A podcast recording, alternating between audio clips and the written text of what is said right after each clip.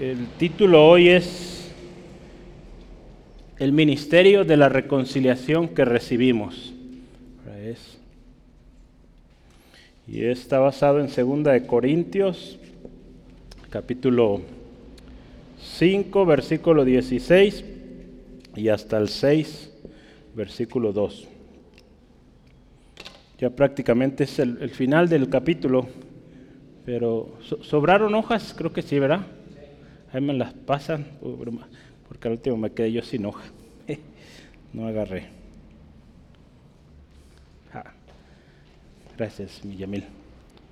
¿Tú sí agarraste? Sí. Muy bien, pues.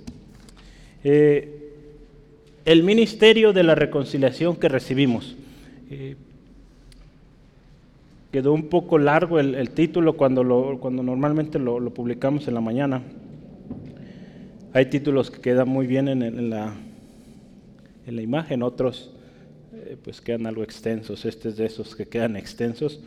Pero yo quería agregarle esta parte que recibimos, ¿verdad? Porque eh, pudo haber sido el título solamente, y de hecho en la mayoría de las Biblias ese texto viene como el ministerio de la reconciliación. Pero dije, pues es algo que recibimos, ¿verdad? Y, y es de alguna manera lo que quiero hoy enfatizar mucho, que es algo que usted y yo tenemos. ¿verdad? Somos nuevas criaturas en Cristo, pues entonces también en, en términos simples, prácticos, fuimos alcanzados por el ministerio de la reconciliación y ahora como alcanzados nos corresponde trabajar en este ministerio. Aparte del ministerio que Dios nos ha dado, en particular este, todos, todos estamos ahí en este ministerio y nos fue dado. Por lo tanto, pues vale la pena estudiarlo y, entenderlo y practicarlo. ¿sí? vamos a leer el texto después eh, tomaremos tiempo para orar ahí en 2 Corintios 5, versículos 16 en adelante. Dice, de manera que nosotros de aquí en adelante a nadie conocemos según la carne. Y aun si a Cristo conocimos según la carne, ya no lo conocemos así. De modo que si alguno está en Cristo, nueva criatura es. Las cosas viejas pasaron, he aquí todas son hechas nuevas. Y todo esto proviene de Dios, quien nos reconcilió consigo mismo por Cristo y nos dio el ministerio de la reconciliación. Que Dios estaba en Cristo reconciliando consigo al mundo, no tomándoles en cuenta a los hombres sus pecados, y nos encargó a nosotros la palabra de la reconciliación. Así que somos embajadores en nombre de Cristo, como si Dios rogase por medio de nosotros, os rogamos en nombre de Cristo, reconciliaos con Dios. Al que no conoció pecado, por nosotros lo hizo pecado, para que nosotros fuésemos hechos justicia de Dios en él. Así pues, nosotros, como colaboradores suyos, os exhortamos también a que no recibáis en vano la gracia de Dios, porque dice, en tiempo aceptado, aceptable te he oído, y en día de salvación te he socorrido. He aquí ahora el tiempo aceptable, he aquí ahora el día de salvación. Vamos a orar, pedir al Señor que nos hable esta, esta tarde y que su Espíritu Santo nos, nos guíe, nos enseñe hoy. Gracias Dios. Gracias Dios te damos una vez más por la oportunidad de venir a tu casa orando primeramente, poniendo cargas, dificultades, agradecidos también, cantando, adorando tu santo nombre Tú eres grande, eres poderoso. Señor, y ahora que vamos a la instrucción de tu palabra, pedimos, Espíritu Santo, enséñanos. Enséñanos hoy, revélanos Dios la palabra que hoy tienes para nosotros. Haznos entender y cumplir el objetivo hoy que tú tenías para cada uno, cuando en tu gracia tú sabías quién estaríamos hoy aquí.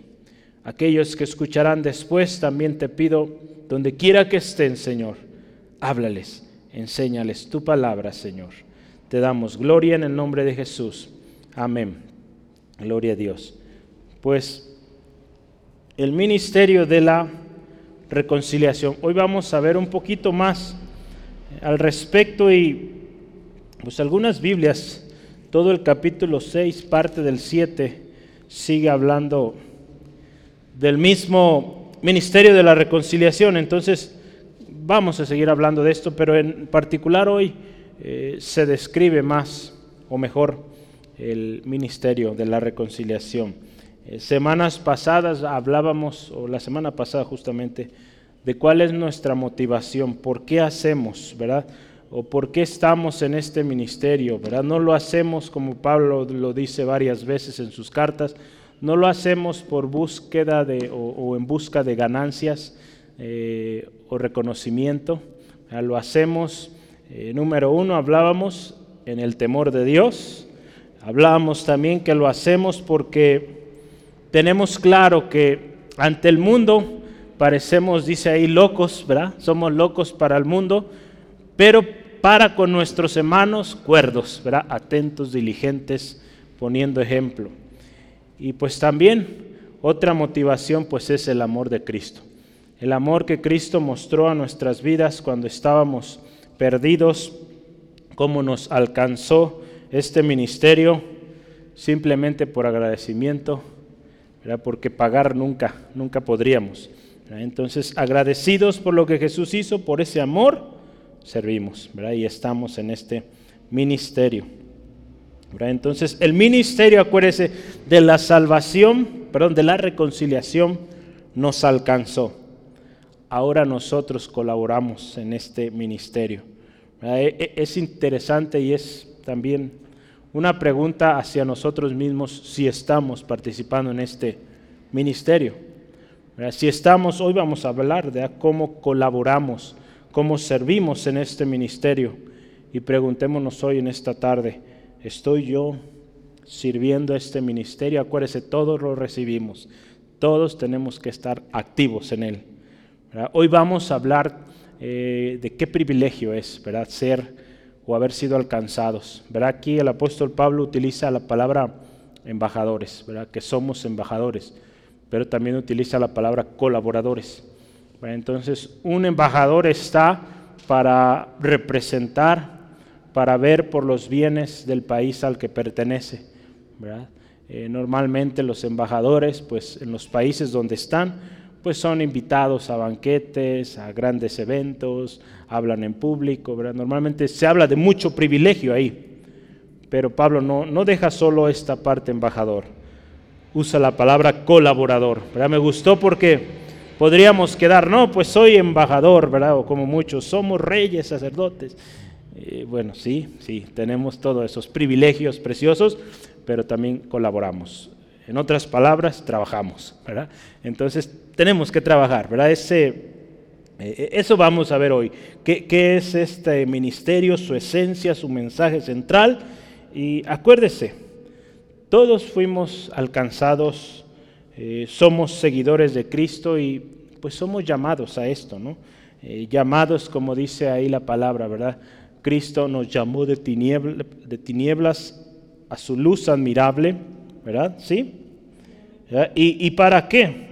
Ahí recuerde, es para que anunciemos las virtudes de aquel que nos llamó. Entonces, eso es fundamental. Yo déjeme, estoy arreglando aquí porque tengo unas notas aquí que...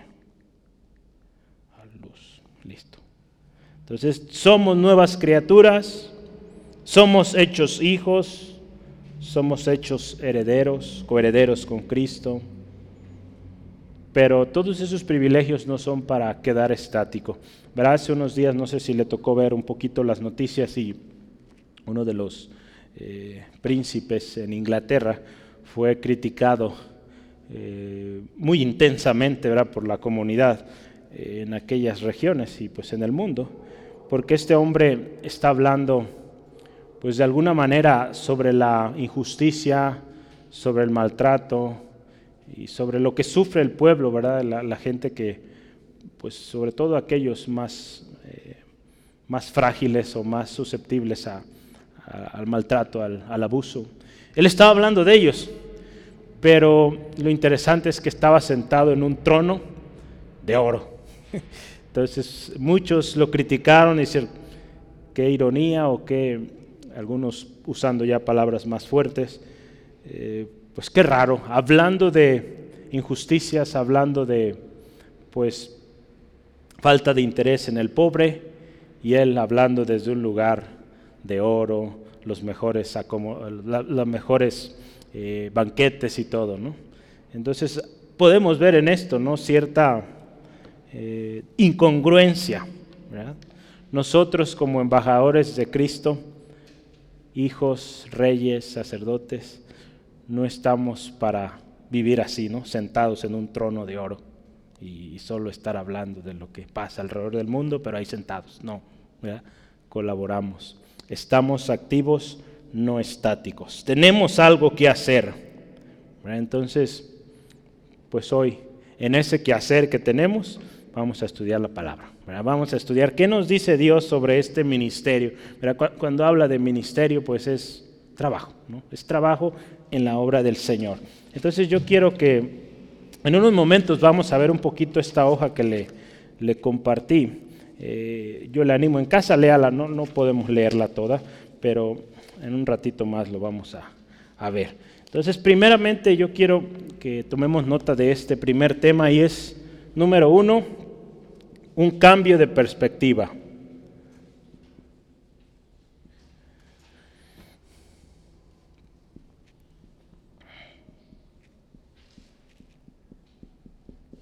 Y ahí vamos a considerar el versículo 16. Es una especie de introducción, pero también conexión con, con lo que estuvimos hablando la semana pasada de la, la motivación.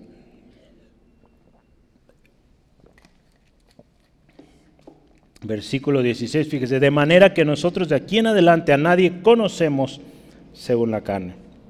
Y aun si a Cristo conocimos según la carne, ya no lo conocemos así. En la nueva versión internacional dice ahí, verá, porque llama atención conocemos, o a nadie conocemos en la carne, o, basados en la carne. Eh, la nueva versión internacional dice, no consideramos a nadie según criterios meramente humanos. ¿Cómo, cómo es esto? No conocemos a nadie, ¿verdad? Véalo ahí, dice, no conocemos o a nadie conocemos según la carne. ¿Cómo es esto? Cuando hablamos de conocer, el verbo que se usó ahí, estamos hablando de cómo vemos a los demás, cómo vemos al mismo Señor Jesús, cómo lo vemos. Si usted y yo meditamos antes de venir a Cristo, ¿cómo veíamos a las demás personas? ¿Cómo las vemos hoy? ¿Cómo veíamos a Jesús? ¿Cómo lo vemos hoy? Debe haber un cambio. ¿no? lo vemos igual, ¿verdad? ¿O sí? Si lo vemos igual, hoy es día de salvación, para que cambiemos la perspectiva, ¿verdad? Porque debemos verlo diferente. Si es al mundo, pues con compasión, con amor, con perdón, con misericordia, ¿verdad? Si es a Cristo, pues como nuestro Señor, nuestro Rey, ¿verdad? Entonces, si hay un cambio. Yo, quiero empezar aquí. ¿Cómo es esto de conocer o juzgar o, ver según la carne? ¿Cómo es esto de conocer según la carne? Para ello yo decidí, y quiero que me ayude por favor, vamos a ver tres casos. Tres casos, cómo es ver o conocer según la carne. E, el primero es los fariseos.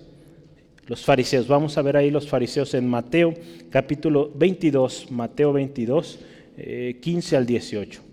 Mateo.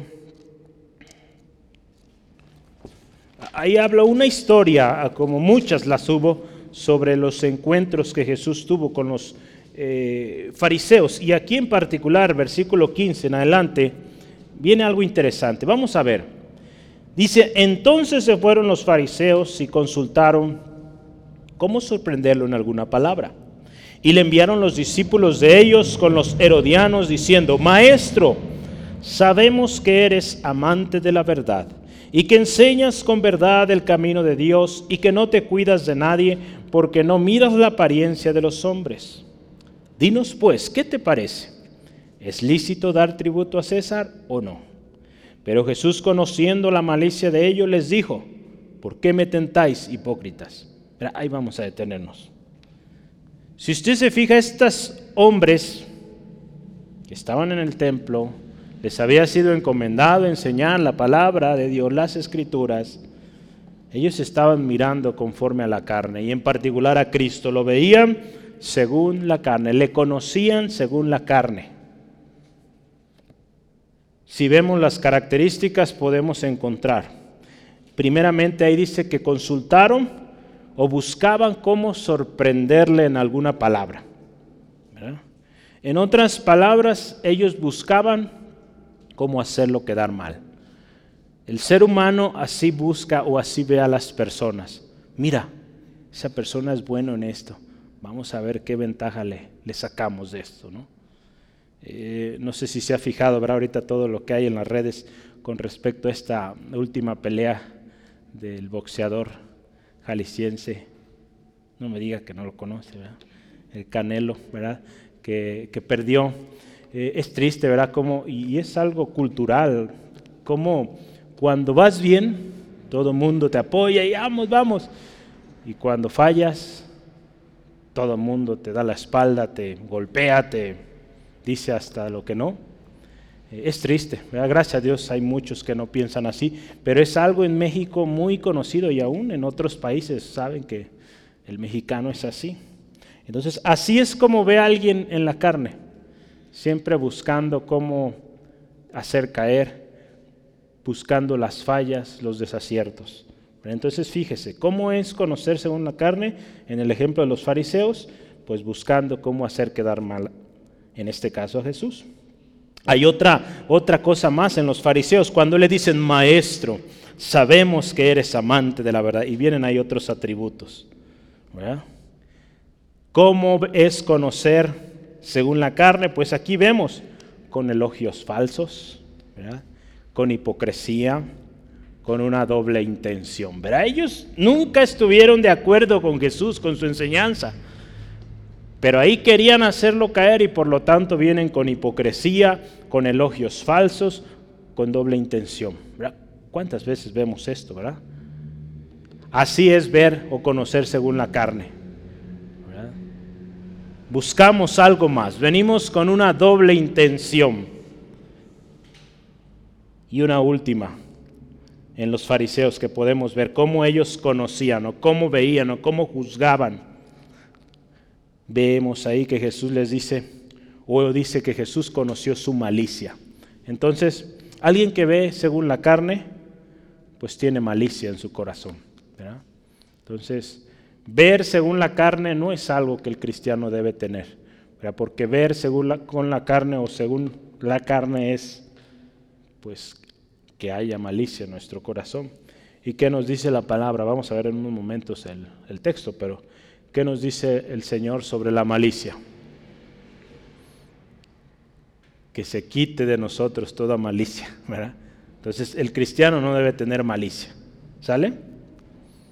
Entonces vea ese ejemplo, ¿verdad? Tres cosas de los fariseos. Número uno, veíamos buscando hacer quedar mal, Número dos, con elogios falsos, hipocresía y doble intención. Y número tres, con malicia. Así es ver conforme a la carne. ¿Sí? ¿Sí lo encontró? ¿Sí lo podemos confirmar? ¿Sí? Vamos al siguiente ejemplo. Tengo tres ejemplos. El siguiente ejemplo es un hombre llamado Simón, Simón el mago. Hechos capítulo 8. Vamos, vaya en su Biblia, por favor, para que lo leamos juntos. Hechos 8, versículos 18 al 23. Hechos 8, 18 al 23. Dice ahí la palabra de Dios. Cuando vio Simón que por la imposición de las manos de los apóstoles se daba el Espíritu Santo, les ofreció dinero, diciendo, danme también a mí este poder para que cualquiera a quien yo impusiere las manos reciba el Espíritu Santo. Entonces Pedro le dijo, tu dinero perezca contigo, porque has pensado que el don de Dios se obtiene con dinero. No tienes tu parte ni suerte en este asunto, porque tu corazón no es recto delante de Dios.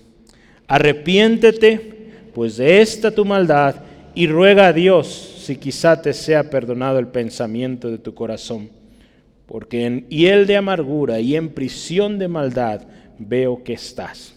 Vea, e-, este otro hombre aparentemente unos versículos antes había creído, también falsamente.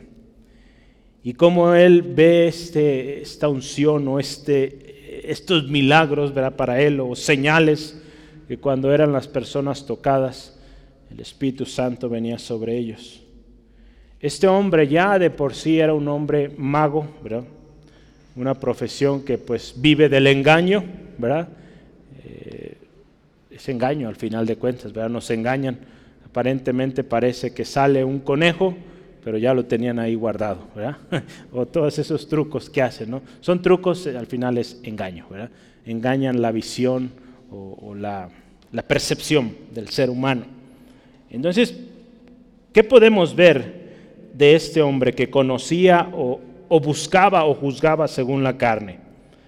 Número uno, ahí nos dice que les ofreció dinero, ¿verdad? Para que les dieran ese poder. Entonces, número uno, buscan el don de Dios por medios humanos. O medios terrenales, en este caso el dinero. Buscan el don de Dios por medios humanos. ¿Por qué? O con dinero, porque quieren que reconocimiento, fama y riquezas, ¿verdad? Entonces, número uno, ¿verdad? Alguien que ve según la carne piensa que con dinero va a comprar lo que Dios da y no es así. ¿Cuántos hombres y mujeres han venido así?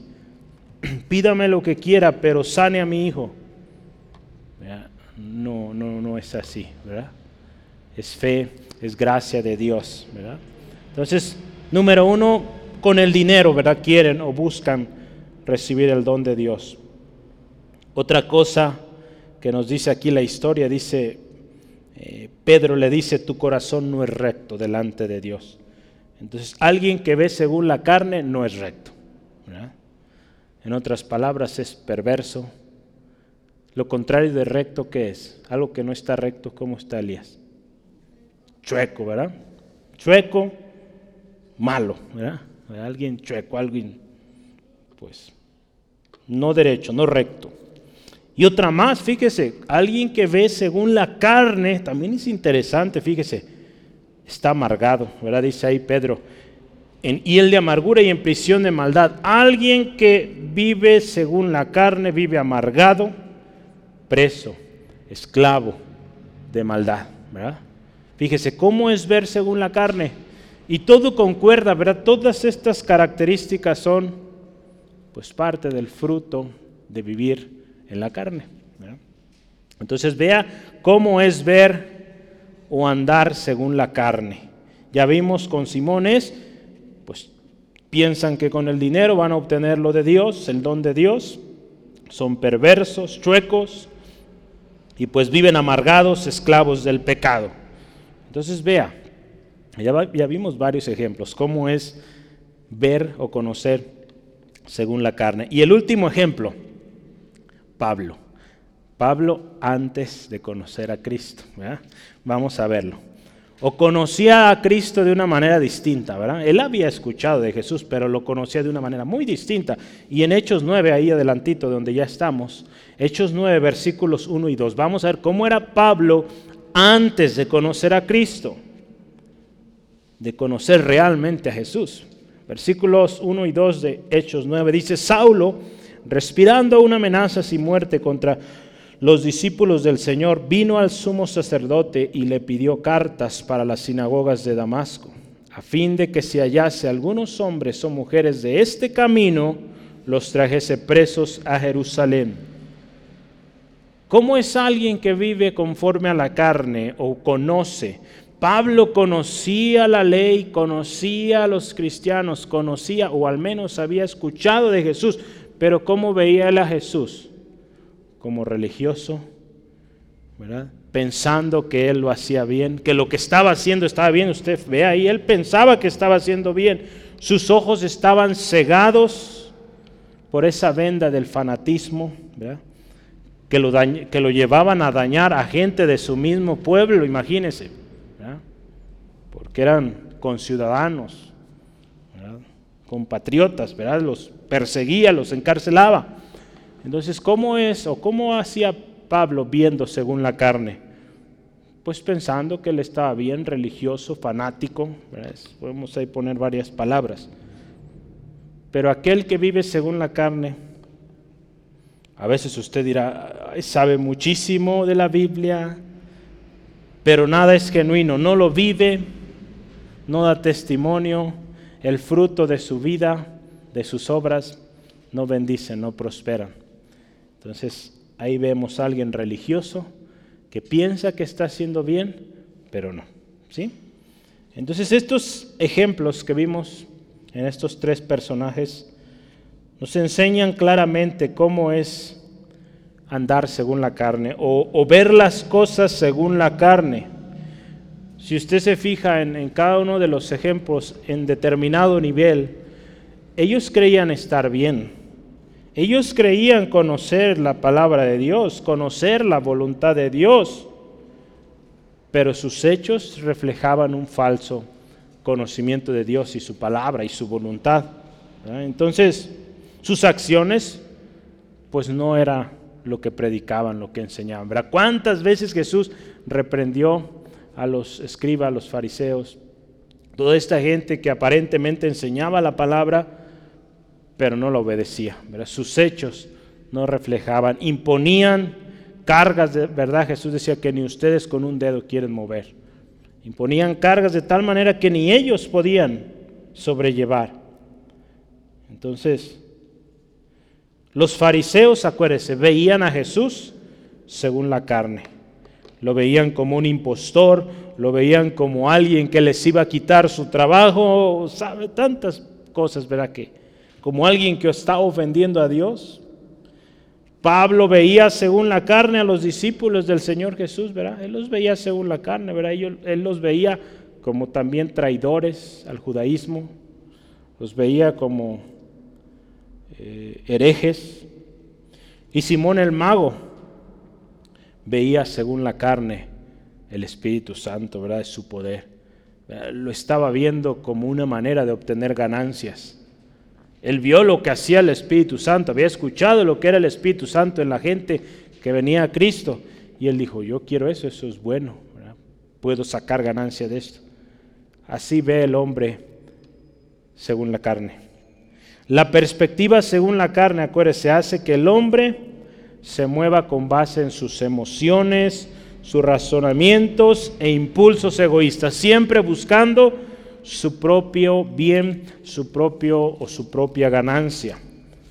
E, esto va en concuerdo o concuerda con lo que es pues la naturaleza de la carne. Así es la carne, ¿verdad? Quien vive en la carne, pues esto es su diario vivir. En Gálatas, verá un texto conocido, Gálatas capítulo 5, 19 al 21 dice, y manifiestas son las obras de la carne que son adulterio, fornicación, inmundicia, lascivia, vea todo lo que estamos viendo ahí.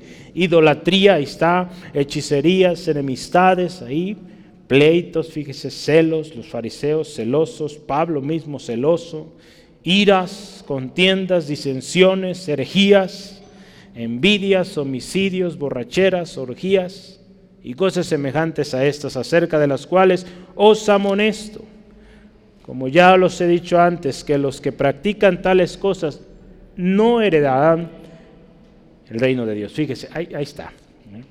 Entonces, ver según la carne es, pues, vivir en la carne, ¿verdad? Y en todo esto que viene ahí, para manifestándose de esta manera.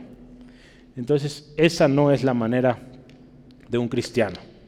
No es. ¿Sí? Vamos a ver la siguiente parte. ¿Cómo es conocer según o en Cristo. ¿Cómo es conocer en Cristo, verdad? En Cristo, acuérdese, hay un cambio de perspectiva, hay un cambio de manera de ver.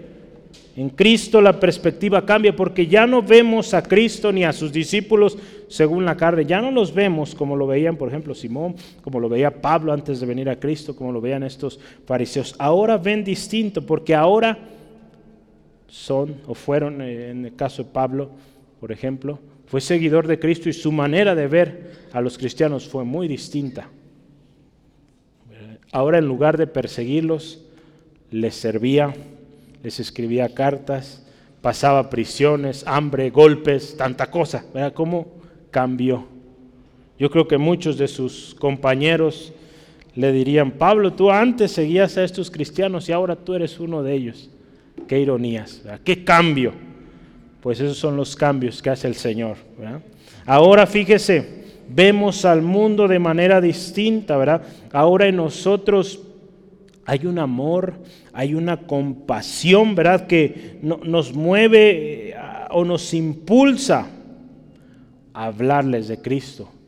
Y como Pablo, ¿verdad? Aún nos mueve también a, a sufrir por Cristo, ¿por qué no? Para que ellos reciban del Señor. Si se fija ahí, hace algunas semanas lo veíamos en 2 Corintios 4, versículos 12 al 13. Dice, de manera que la muerte actúe en nosotros y en nosotros la vida. Versículo, yo dije 15 y 16, ¿verdad? Estoy leyendo el 12. Vamos a leer el 14 y 15 también. O 15 y 16, perdón. Porque todas estas cosas, ahí está, padecemos por amor a vosotros, para que abundando la gracia por medio de muchos, la acción de gracia sobreabunde para gloria de Dios. Por tanto, no desmayamos. Antes, aunque este cuerpo o este nuestro hombre exterior se va desgastando, el interior no obstante se renueva de día en día. Fíjese, corazón de Pablo, que nuestro cuerpo día a día se desgasta, se va corrompiendo, se va lastimando, pues sabemos que lo interior va creciendo y va renovándose. No importando el dolor, está dispuesto, ha cambiado de perspectiva y ahora sirve. La nueva perspectiva en Cristo nos debe llevar a hacer morir lo terrenal, lo carnal y dar vida, ¿verdad? O vestirnos de esa nueva naturaleza que es en Jesús. Ahora usted y yo, como cristianos, ya buscamos ser más como Jesús. Buscamos ser, eh, vestirnos de esta nueva vestimenta especial, preciosa. ¿Y cómo es esta vestimenta? Ve ahí en Colosenses 3. Colosenses 3, versículos 5 al 8, dice así, haced morir, fíjese, pues, lo terrenal en vosotros. Ya no vivimos en la carne, al contrario, lo hacemos morir. Dice ahí fornicación, impureza, pasiones desordenadas, malos deseos y avaricia, que es idolatría cosas de las cuales la ira de Dios viene sobre los hijos de desobediencia. Hasta el 8, en los cuales vosotros, dice, también anduvisteis en otro tiempo cuando vivías en ellas. Pero ahora dejad también, fíjese vosotros, ve ahí, dejad todas estas cosas, ira, enojo, ahí está, malicia, ¿verdad? Eso ya no debe estar en nosotros, blasfemia, palabra deshonesta de nuestra boca. Son cosas que ya en esta nueva vida en Cristo no debe de estar. Y, si hay algo de esto, pidamos perdón al Señor y cada día llevémoslo a muerte. Dejemos aquello, ¿verdad? Como dice aquí, hacerlo morir, dejar de hacerlo. Entonces, e, implica esfuerzo, ¿verdad? No, no es fácil, pero hay promesa de Dios, que todo lo puede, lo podemos en Cristo que nos fortalece. ¿Sí? Gloria a Dios. Vamos a ver un versículo más ahí en este Colosenses 3, versículos 12 y 13. ¿Cómo es ahora esta nueva vestidura? Es vestíos pues, fíjese, número uno, como escogidos de Dios, santos y amados, de entrañable misericordia, de benignidad, de humildad, de mansedumbre, de paciencia. Vea, muy distinto a la otra manera, soportándonos unos a otros y perdonándonos unos a otros si alguno tuviera queja contra otro. De la manera que Cristo os perdonó, así también hacedlo vosotros. Fíjese, muy distinta la manera de ver, la manera de juzgar, podríamos decirlo, de conocer a los demás. Es muy distinto a como era antes. Y de eso nos dice el Señor que nos vistamos. Si usted se fija nuestro texto base, el versículo 16, ya no conocemos según la carne ni al mismo Jesús. Ya no lo conocemos o no lo vemos como lo veíamos antes. Ahora ha cambiado, ¿eh? porque en Cristo somos nuevas criaturas.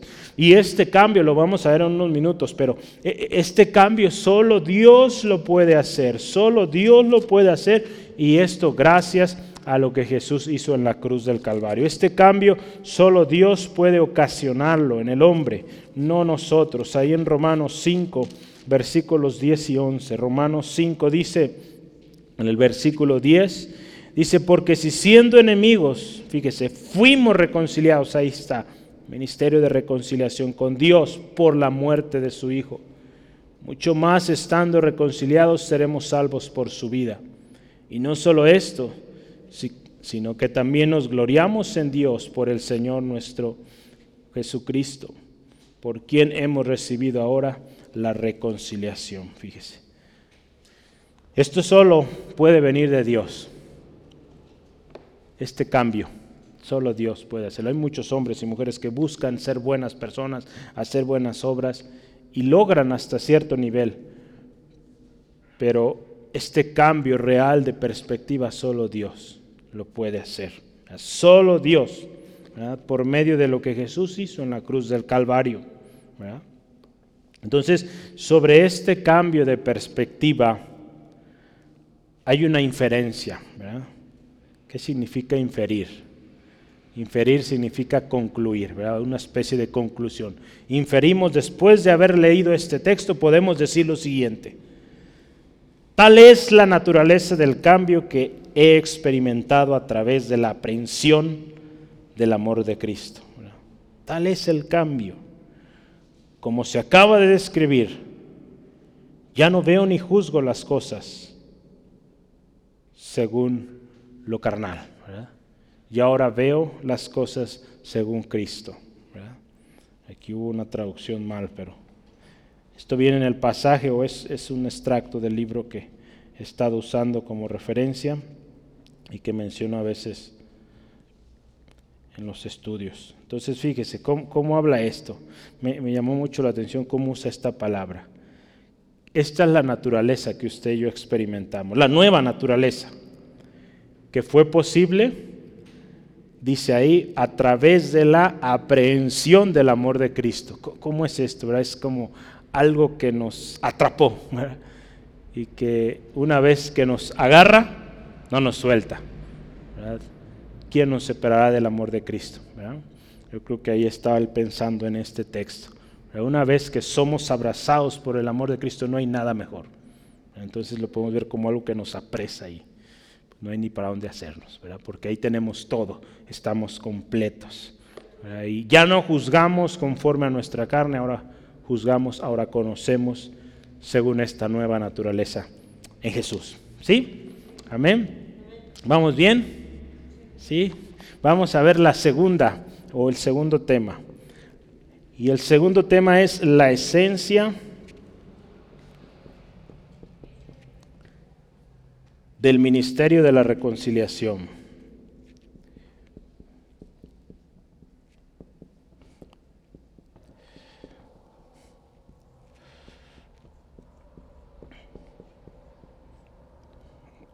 Y yo voy a anotar aquí también un par de palabras, pero antes eh, vamos a ver del versículo 17 al 19. Un par de palabras nuevas que vamos a, aprender hoy. De repente volvemos a aprender palabras griegas, pues hoy son dos. Entonces la primera es, voy a intentar escribirlo en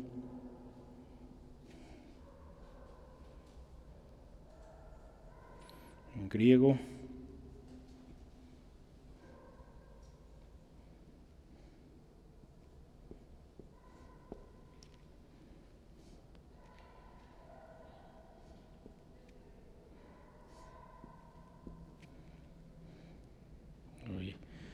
Ahí voy, ahí voy. La primera palabra es esa, que significa cambiar.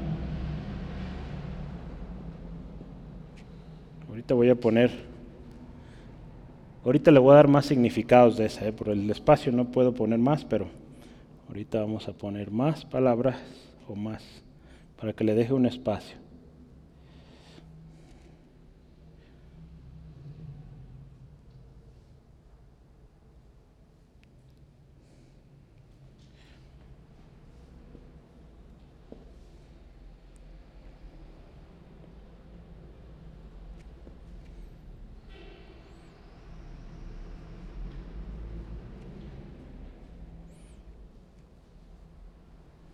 Y esta palabra significa también cambiar mutuamente.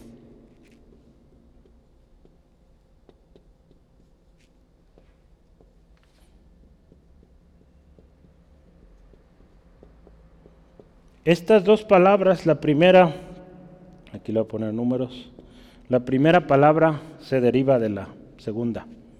¿sí? Entonces, la primera palabra es cambiar o un ajuste. Eh, también si quiero añadirle aquí es restauración al divino favor.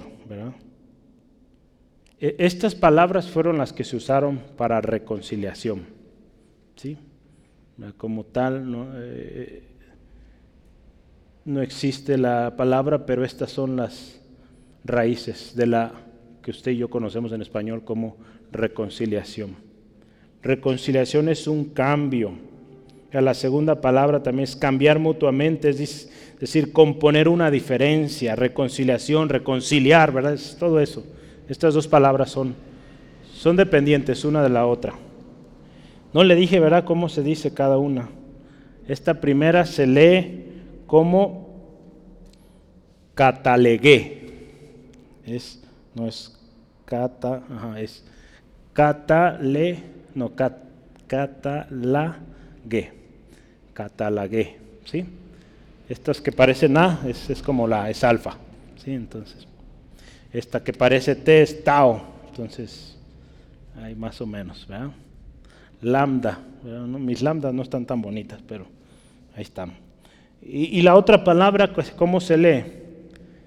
¿Cómo cree que se lee? A ver, ayúdeme. K, ta, la. Esto se llama sigma, o suena como S, y esta es omega.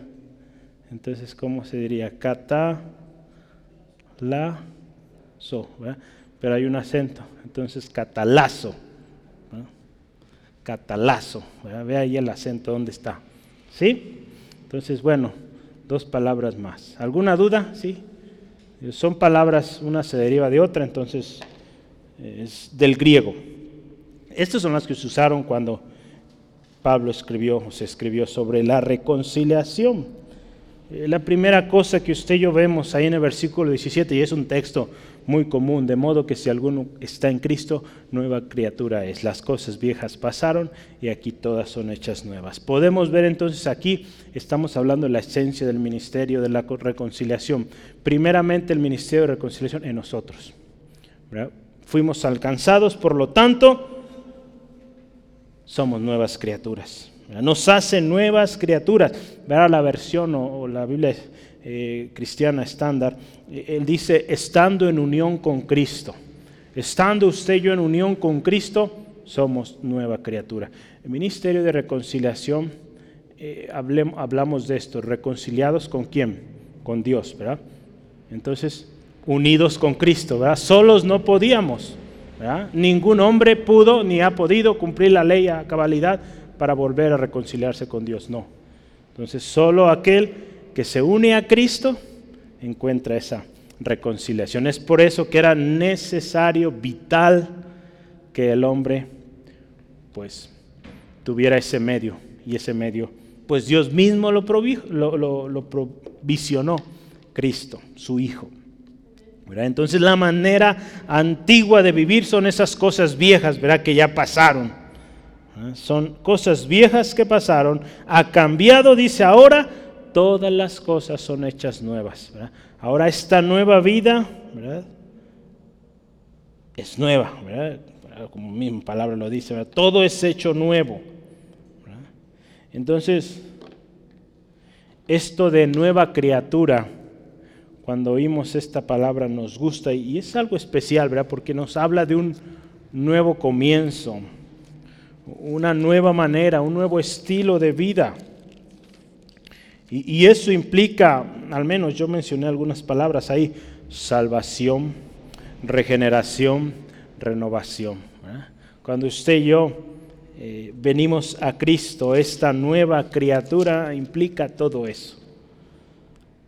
Hasta manera de hablar, ¿verdad? Nueva manera de hablar, de vestir, de caminar, Entonces las cosas cambian, no, no puede ser igual, es, es incongruente, ¿verdad? Decir, eh, soy cristiano o, vine a Cristo o conozco a Cristo y, no reflejarlo en la vida. Entonces, digo, hay cantos, ¿verdad? Que lo dicen, pero, y, y es una realidad. El estar en Cristo es muy distinto, se nota, ¿verdad? Se nota, ¿sí? Aún con cubrebocas se notaba, ¿verdad? Entonces, gloria a Dios. Ahí en Tito, si me acompaña por favor, Tito 3.5. Tito 3.5. Salvó, ¿verdad? Dice, nos salvó. No por obras de justicia que nosotros hubiéramos hecho, sino por su misericordia y por el lavamiento de la regeneración y por la renovación del Espíritu Santo. Pero ahí hay tres palabras, salvación, regeneración, renovación, lo que mencionaba hace rato. Nos salvó, ¿verdad? no por nuestras obras, fue gracia de Dios, pero fuimos salvos. Entonces hay un cambio, tiene que haber un cambio, ¿verdad? Entonces es, es inconcebible que alguien diga ser cristiano o cristiana y que su vida no lo refleje. Porque todas las cosas son hechas nuevas. ¿verdad? Si alguien dice ser cristiano y su vida no lo refleja, pues no, hace sentido. Su actitud, su manera, su estilo de vida va en contra de lo que Dios dice en su palabra. Tan simple este texto, ¿verdad? Que todos conocemos de memoria. Es nueva criatura, ya no es igual como era antes. Entonces, esto representa entonces otra inferencia, ¿verdad? Hablamos hace rato de una inferencia o una conclusión. Pablo tuvo un cambio de perspectiva. Cuando él conoció a Jesús como es, hubo un cambio en su vida. Por lo tanto, aquel que está en Cristo también tiene una nueva perspectiva. Pablo pone su mismo ejemplo. Cuando viene a Cristo, cuando vino a Cristo, estuvo ese encuentro con Jesús, fue una nueva criatura. Y que y vaya cambio en su vida que al principio muchos no lo creían, ¿verdad? Eh, así va a pasar, ¿verdad? O nos ha pasado quizá, muchos no creen en aquel cambio, pero cuando realmente Cristo está en nosotros, estamos unidos a Cristo, hay cambios, y hay cambios que se notan, ¿sí? Amén. Entonces este versículo 17 primero nos habla de, un, de este ministerio que nos alcanzó a nosotros. Primero y, eso es bueno, hermanos. Yo les he platicado esto, que cuando usted y yo compartamos la palabra, pues, o ministremos en la iglesia, nos aseguremos o pidámosle al Señor, Señor, que primero ministre mi vida, ¿verdad? Aún la alabanza cualquier ministerio que usted se envuelve, que usted haya sido primero ministrado, para que cuando usted ministra sea algo vivido, ¿verdad? Sean vivencias. Eh, hablaba yo en la mañana, ¿verdad?, sobre cómo alabar a Dios, ¿verdad? Y una manera de alabarle es compartiendo a otros. Cómo predicas la palabra, ¿verdad? Es bueno y es útil saber textos de memoria, es muy útil, pero la manera más simple de predicar el Evangelio es predicar lo que Dios ha hecho en tu vida. Yo era ciego y ahora veo. Yo no sé quién sea él, pero yo era ciego y hoy veo, ¿verdad? Decía este hombre ciego esta mujer, vengan a ver a alguien que me ha dicho todo lo que he hecho. ¿verdad? Con esas palabras ella predicó. Y, vemos en la historia muchos hombres que hablaron de lo que Jesús hizo en sus vidas y cuánta gente recibió de Cristo. Entonces, es tan simple como eso. No se necesita un doctorado en teología. Entonces, número uno, ya vimos reconciliación en nosotros. Y en el versículo 18 nos dice que el ministerio de la reconciliación viene de Dios, ¿verdad? El versículo 18 dice, 18, sí, y todo esto proviene de Dios, ¿verdad? Todo esto proviene de Dios, solo de Dios. Es Dios quien tomó la iniciativa. Juan 3:16, de tal manera amó Dios al mundo. Dios fue el que tuvo la iniciativa, no fue un comité que fue, oye Dios, nomás no podemos con la ley. ¿Qué te parece si provees algo más? No, Dios fue el que puso la iniciativa, dio el primer paso. Desde el principio usted y yo vemos eh, ese plan de redención que lo mantuvo y lo llegó o lo llevó a su consumación, que fue cuando Cristo Jesús murió en la cruz. Si usted y yo vemos, es interesante, vea las, las figuras o los hombres eh, de alguna manera que resaltan en el Antiguo Testamento, todo apuntaba a Cristo. Un pueblo como Israel que constantemente fallaba, ofendía al Señor, como Dios los redimía, Dios los rescataba. Cuando ellos volteaban a Dios, clamaban a Dios. Entonces cuando el hombre viene a Cristo, Dios lo restaura, se reconcilia con, con Él. Es Dios, acuérdese, en su plan maestro de redención para la humanidad quien provee o, quien proveyó a su Hijo como el sacrificio perfecto, ¿verdad? Por nuestra redención. Fue Dios quien lo provisionó, quien lo proveyó. En Efesios capítulo 2, Efesios 2, si me acompaña, versículos 13 al 16, Hebreos 2, 13 al 16. Fíjese esto que dice acá. Pero ahora en Cristo Jesús, vosotros que en otro tiempo estabais lejos, ¿verdad? antes sin Cristo, habéis sido, fíjese, hechos cercanos por la sangre de Cristo. Porque Él es nuestra paz. El hombre sin Cristo vive sin paz. El hombre con Cristo tiene paz. Que de ambos pueblos hizo uno, fíjese, derribando la pared intermedia de separación por más que se esfuerce el hombre por ser bueno, hay una pared que no puede derribar solamente cuando viene a Cristo. Dice ahí versículo 15, aboliendo a su carne, en su carne las enemistades, la ley de los mandamientos expresados en ordenanzas, para crear en sí mismo de los dos un solo hombre y nuevo hombre según la paz. Y mediante la cruz reconciliar con Dios a ambos en un solo cuerpo, matando en ella las enemistades. Fíjese cómo Dios en su plan maestro, pues nos fue preparando para este tiempo. Y, yo hace ratito venía en el, camino escuchando una predicación y justamente hablaba de esto. Muertos, eh, el título de esta semana o de hoy más bien, es un programa de radio, decía, muertos en Adán, vivos en Cristo. Eh, Dios proveyó un medio, un pacto, a través de la ley. El hombre la mujer que fuera capaz de cumplir la ley podía obtener redención, pero no fue posible. Entonces Dios proveyó un segundo pacto que no anulaba el primer pacto, fue basado en el primer pacto. Cristo cumplió la ley a cabalidad completamente, y ahora sí, todo aquel que viene por fe en Jesucristo alcanza redención, alcanza salvación, ¿sí? Entonces vea qué hermoso es cómo Dios planeó todo, ¿no? Lo orquestó todo, ¿sí? Entonces, el ministerio de la reconciliación, vemos ahí, viene de Dios. Usted y yo tenemos la dicha de haber sido alcanzados por este ministerio. Pero ahora es nuestra responsabilidad. Ahora nuestra responsabilidad, así como en esta carta, Pablo, los corintios, ahora los tapatíos, los del centro de fe angulo, tenemos ese compromiso, esa responsabilidad de ser fieles. Yo aquí puse dos palabras, promotores o portadores de este ministerio, ministerio que hemos recibido, que nos ha sido dado.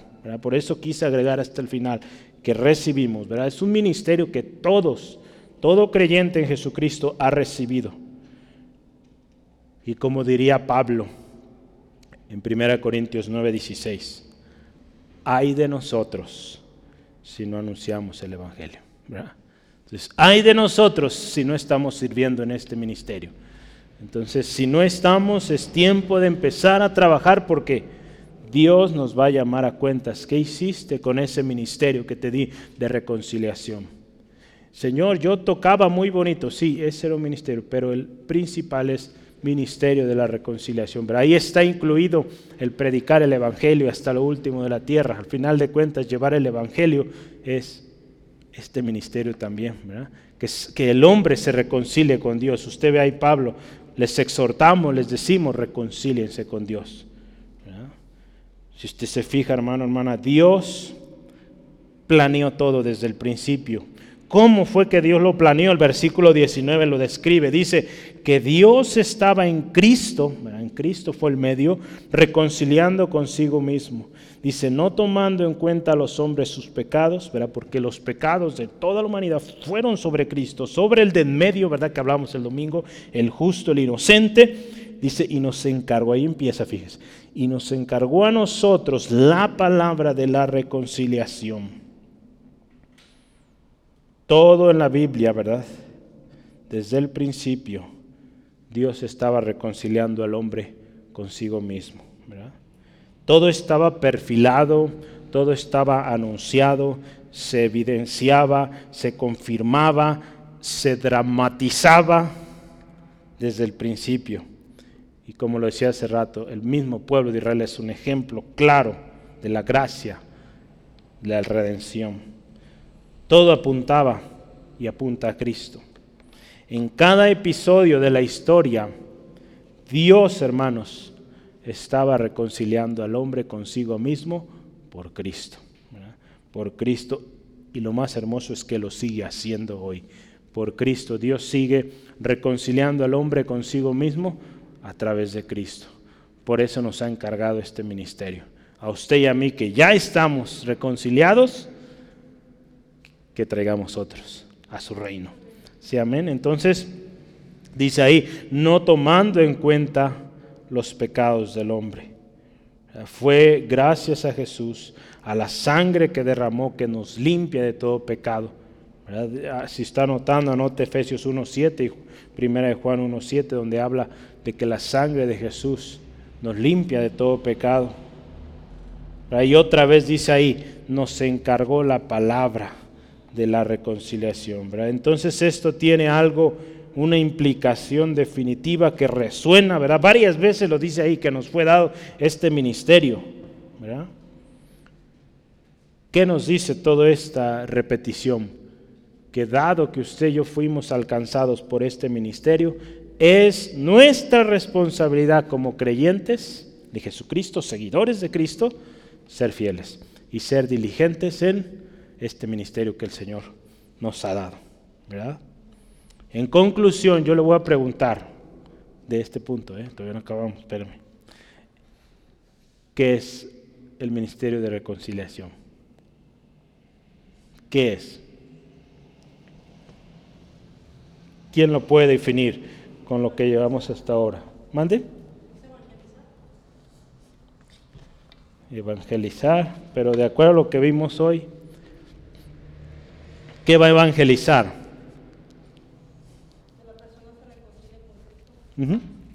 con Dios, por medio de Cristo, así es. El ministerio de reconciliación es llevar a la gente a Dios por medio de Cristo, ¿sí? No por medios humanos, por sigue esta serie de reglas, de mandamientos, ¿verdad? Porque muchos caen otra vez en los legalismos de la ley. Hace esta serie de cosas, hace estas penitencias. El otro día yo oí algo tremendo, ¿verdad? Y, ¿cómo es posible? ¿verdad? Y es pues la ceguera del fanatismo, ¿verdad? Que hablamos hace rato. Un hombre estaba hablando sobre cómo la iglesia, ¿verdad? Él decía, la iglesia eh, tiene o ha provisto de los mecanismos para que el hombre eh, pueda redimirse por sí mismo. ¿Cómo es eso? Pues la iglesia provee la penitencia, el purgatorio y todas esas cosas. Estaba ahí hablando él. No es así. Es por Cristo. No por obras. La palabra de Dios es muy clara ahí. No va a ser por obras, por eh, lastimarse a sí mismo o flagelarse o ¿cómo es esta palabra? No me acuerdo. Si es flagelarse, no. Flagelarse, muchas gracias. Flagelarse. O, no, es en Cristo, a través de Cristo, porque Jesús ya lo vivió. Lo veíamos muy claro el domingo esto. Entonces, ese es el ministerio de la reconciliación. Último, ahora sí el último tema, número tres. Somos embajadores en nombre de Cristo.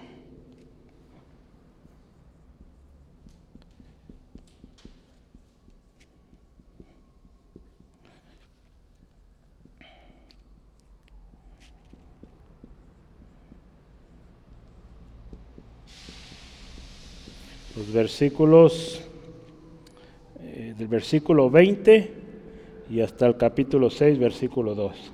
Entonces, somos embajadores de Cristo. ¿Cómo es esto? Somos, eh, se acuerda, yo decía, un embajador es alguien, yo, yo vi en el diccionario, un embajador es una persona con un rango mayor en el servicio diplomático, que representa en otros estados al estado que le nombra, ¿verdad? Representa al país, representa, en este caso habla de Estado, ¿verdad? Del lugar de donde, o su lugar de origen. Pablo utiliza esta analogía, que usted y yo somos embajadores, pero somos embajadores y, embajadores con un mensaje. Vea, ve ahí el versículo 20, ¿verdad? Que dice, somos embajadores en nombre de Cristo, como si Dios rogase por medio, de nosotros. Os rogamos en nombre de Cristo, reconciliados con Dios. Vea, qué precioso. Vamos, somos embajadores en nombre de Jesús. Y ahí dice, como si Dios mismo estuviera dando el mensaje. Por algo dice, ¿verdad? Que usted y yo hablamos lo que Dios quiere hablar a la gente, lo que Dios quiere hablar al pueblo. Y por eso tenemos que ser guiados por el Espíritu Santo, ser obedientes a su palabra, para que cuando usted y yo hablemos, hablemos, ¿se acuerda? Hace algunas semanas hablamos también de parte de Dios. ¿Y cuál era la otra parte? De parte de Dios, sí. Enfrente de Dios, podríamos decirlo, ¿verdad? ¿Sí se acuerdan de eso? Que hablamos de parte de Dios y como si Dios también está presente. Entonces esas, partes. Sí, somos embajadores en nombre de Cristo. No, vamos en nuestro propio nombre. Vamos en nombre de aquel que es perfecto. Entonces, es un honor, hermanos, ser embajadores. Es un honor y una responsabilidad también. Si usted se fija a lo largo y ancho del mundo, hay varios embajadores. Y, es un honor, pero también es una responsabilidad. Muchos embajadores perdón, han sido removidos de su cargo porque han eh, puesto en vergüenza al, país al que pertenecen y son retirados porque no están actuando acorde o de acuerdo al, país que representan. Entonces, un em, embajador perdón, sirve de mensajero y de representante de los intereses de su gobierno y de su nación. Nosotros somos mensajeros con el mensaje de nuestro Dios, de nuestra patria reconciliados con Dios. Ese es el mensaje que usted y yo llevamos. Debemos usted y yo representar fielmente a Cristo Jesús. Debemos representarlo, ¿verdad? Como aquel que nos llamó de tinieblas a luz. Y debemos andar, también dice la palabra, como hijos de luz, ¿verdad? haciendo evidente que primeramente fuimos reconciliados nosotros y ahora anunciamos. ¿verdad? Por eso el testimonio, compartir nuestro testimonio es una manera de, de anunciar llevar esto. Tú puedes reconciliarte con Dios. Yo fui reconciliado con Dios. Yo era ciego, yo era esto, yo era aquello. Y ahora soy reconciliado con Dios. Tú también puedes. Entonces Jesús vino, fíjese, y nos dio este ejemplo de cómo ser embajadores del reino de Dios. Como Él cuando estuvo en la tierra, ahí en Marcos 1.15, dice, el tiempo se ha cumplido, el reino de Dios se ha acercado, arrepiéntanse y crean el Evangelio. El hecho de que alguien se ha reconciliado con Dios es porque se ha arrepentido, ha creído en Jesucristo. Entonces, somos embajadores ahí con un mensaje claro, reconciliados con Dios. Somos, dice ahí versículo 21, versículo último del capítulo 5, somos, dice, hechos justicia de Dios en Cristo.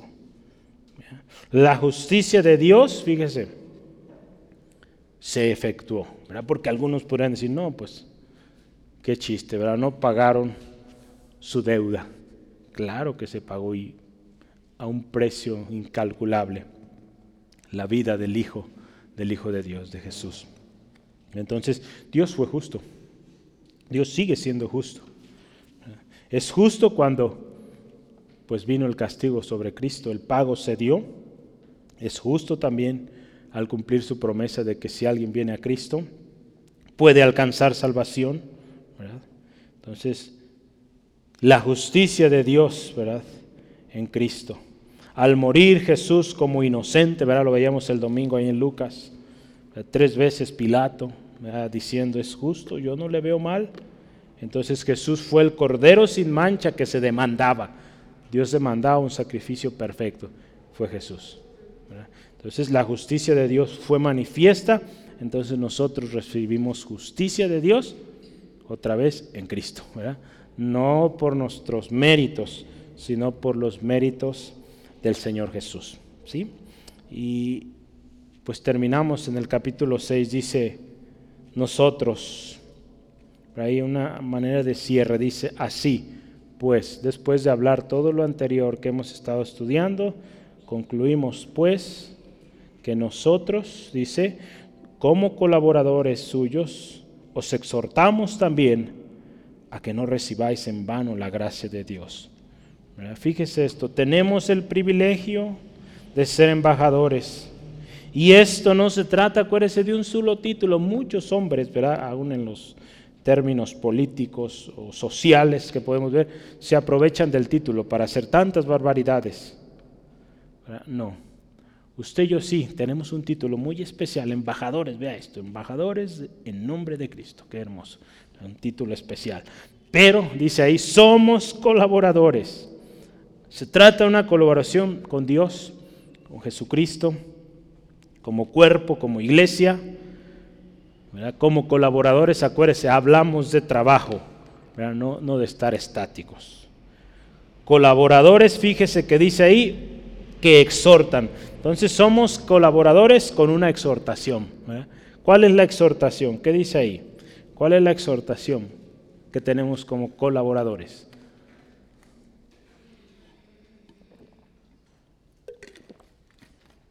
Versículo 1 de 2 Corintios. ¿Cuál es nuestra exhortación? Así es, ¿verdad? Sí, que no recibamos o no se reciba en vano la gracia de Dios. ¿Cómo es esto de recibir en vano la gracia de Dios? ¿Qué, qué es esto? Yo puse tres cosas. Recibimos en vano la gracia de Dios cuando vivimos para nosotros mismos. Porque si usted y yo meditamos, ¿para qué nos salvó Dios? No es para que hagamos lo que queremos, para que vivamos satisfaciendo nuestra carne, no. Ahí eso es tener en vano lo que Cristo hizo. Tanta gracia para terminar malgastándola. Entonces no es así. Eh, si usted anotar 2 Corintios 5, 15 que ya no vivamos nosotros, que no vivamos para sí. Cuando alguien se aparta, número dos, apartarse de la profesión de fe. Apartarse de la profesión de fe que era aparente pero no genuina.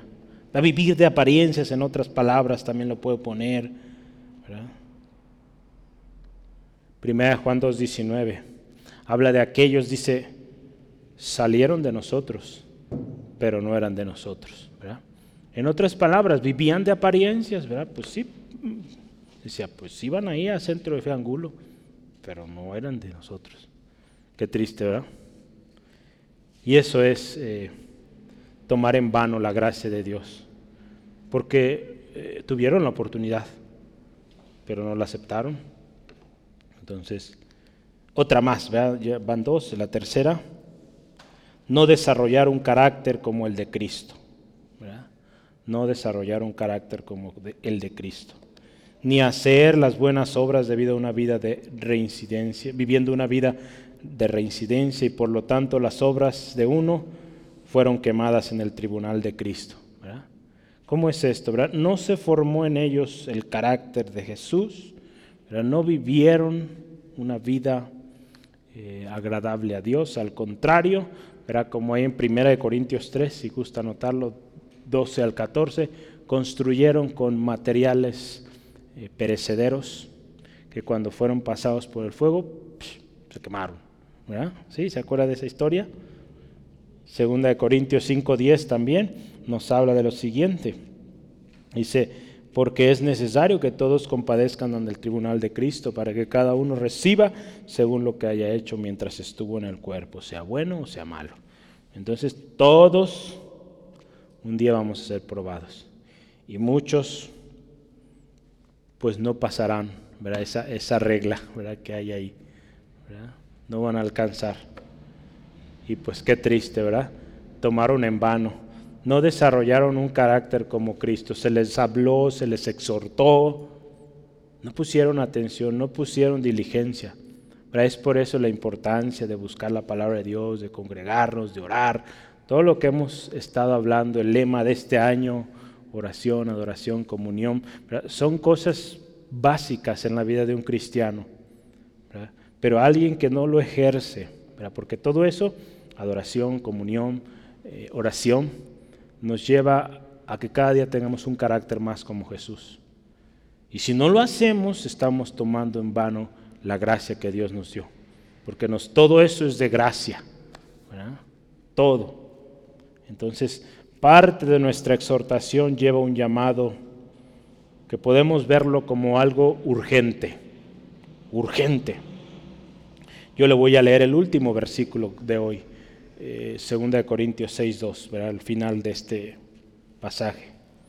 Cuando llegó el momento de mostrarles mi bondad, fui bondadoso con ustedes. Cuando necesitaron salvación, yo les di libertad.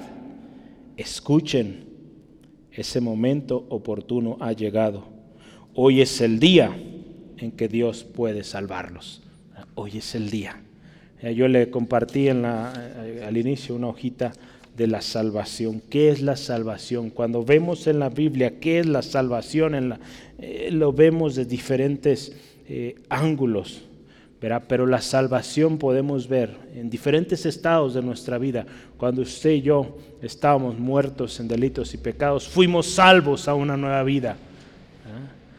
Estamos siendo salvados, rescatados cada día ¿verdad? De, de la tentación, de peligros y de tanta cosa. Pero lo más hermoso si permanecemos, si estamos en Cristo, unidos a Cristo, seremos salvos en el día final, ¿verdad? Salvados del, eh, del castigo eterno, ¿verdad? Este, esta expresión, salvados por la campana, ¿verdad? En los boxeadores, nosotros seremos salvos por haber estado unidos a Cristo. De otra manera, si tomamos las cosas de Dios, si tomamos la gracia de Dios en vano, pues será en vano todo lo que hubiéramos hecho nosotros, hubiéramos querido hacer. De nada servirá si no estuvimos unidos a Cristo, si no obedecimos lo que Jesús eh, enseñó, si no desarrollamos un carácter como el de Él. Yo quiero leer este texto antes de la conclusión, Isaías 55, 6 al 8. Esta es nuestra exhortación, también podemos ponerla y recordemos. Isaías 55, 6 al 8 dice, buscad a Jehová mientras puede ser hallado, llamadle en tanto que está cercano, deje el impío su camino y el hombre inicuo sus pensamientos y vuélvase a Jehová. Vea aquí la reconciliación, vuélvase a Jehová, el cual tendrá de él misericordia y, al Dios nuestro, el cual será amplio en perdonar. Fíjese, todavía hay oportunidad, porque mis pensamientos no son vuestros pensamientos, ni vuestros caminos mis caminos, dice Jehová. Entonces fíjese, desde antes de que Jesús viniera, todo se anunciaba y anunciaba este ministerio de reconciliación con Dios. Si usted ve el pueblo de Israel, todas las veces que llegaba un profeta era para que el pueblo volviera a Dios. Vuelvan en amistad, vuelven amistad con Dios, vuelvan al Señor, vuelvan a las sendas antiguas. Era un tema de volver, volver, volver. Reconciliación. ¿sí? Tenemos un llamado especial como nuevas criaturas en Cristo. Tenemos un ministerio en común y es el ministerio de la reconciliación. No olvidemos, acuérdese, que fuimos alcanzados por este ministerio. fuimos reconciliados con Dios, fuimos hechos hijos, ahora las cosas son distintas. Ya no tenemos excusa. Conocemos o vemos de acuerdo a esta nueva naturaleza que tenemos en Cristo. Esto solo lo puede hacer Dios. No fueron nuestras obras, fue la gracia de Dios. ¿Sí? ¿Sí vamos bien? ¿Está recordando lo que vimos hoy? Tenemos un ministerio, un ministerio que fue y sigue siendo para nosotros. Como embajadores lo vimos, como colaboradores en nombre de Cristo. Nuestro mensaje a las personas que nos rodean no es de apapacho, solapamiento, debe ser consistente y sin alterarlo, que es reconcíliense con Dios. Reconcíliate con Dios, búscale, podemos mencionar los textos que vimos hoy, búscale mientras puede ser hallado. El tiempo se ha cumplido, el reino de Dios se ha acercado, arrepiéntete y cree en el Evangelio. ¿verdad? Todo esto se fija, estos mensajes habla de reconciliar, que el hombre se reconcilie con Dios. Dios nos rescató con un propósito. La pregunta es, ¿lo estamos cumpliendo? Es tiempo también para nosotros mismos de que si decimos ser seguidores de Cristo, hagamos esto. Yo les he animado, empecemos en nuestra familia, en nuestra casa, porque Dios nos va a pedir cuenta de ello. Recordemos que es un privilegio, es un privilegio servir al Rey, servir al Rey de Reyes y al Señor de Señores. Sí, es un privilegio, es un privilegio pero no debemos olvidar, pero no debemos olvidar que somos colaboradores y implica trabajo. Debemos trabajar para los intereses del reino de Dios y predicar este, este evangelio. Este, este, evangelio hasta lo último de la tierra, ahí están las misiones. Seamos parte y cumplamos este ministerio. ¿Qué le parece si oramos? Damos gracias al Señor por esta palabra que nos da hoy en esta tarde. Dios, qué hermoso eres, qué especial eres. Cómo sin merecerlo, Dios, tuviste misericordia de nosotros. Señor, y tu gracia nos alcanzó, lo cantamos.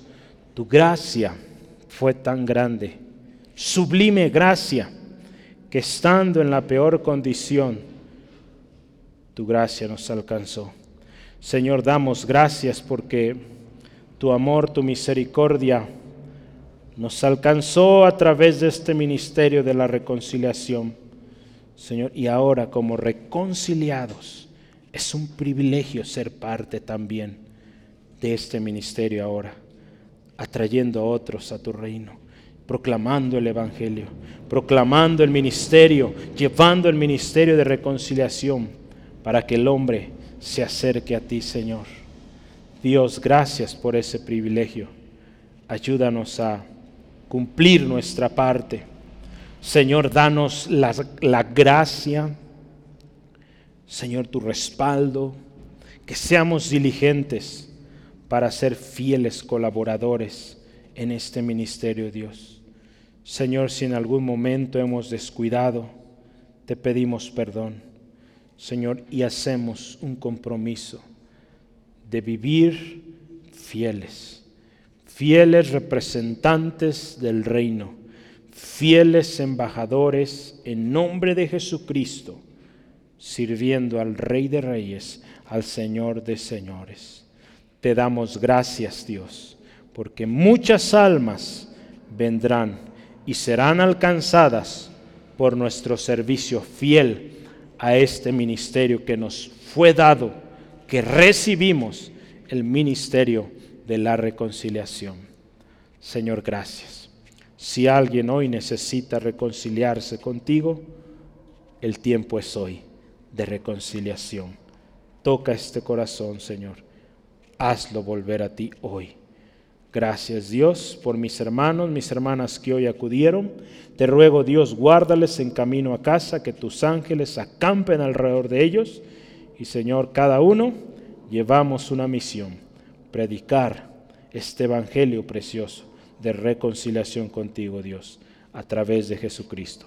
En el nombre de Jesús. Amén. Gloria a Dios.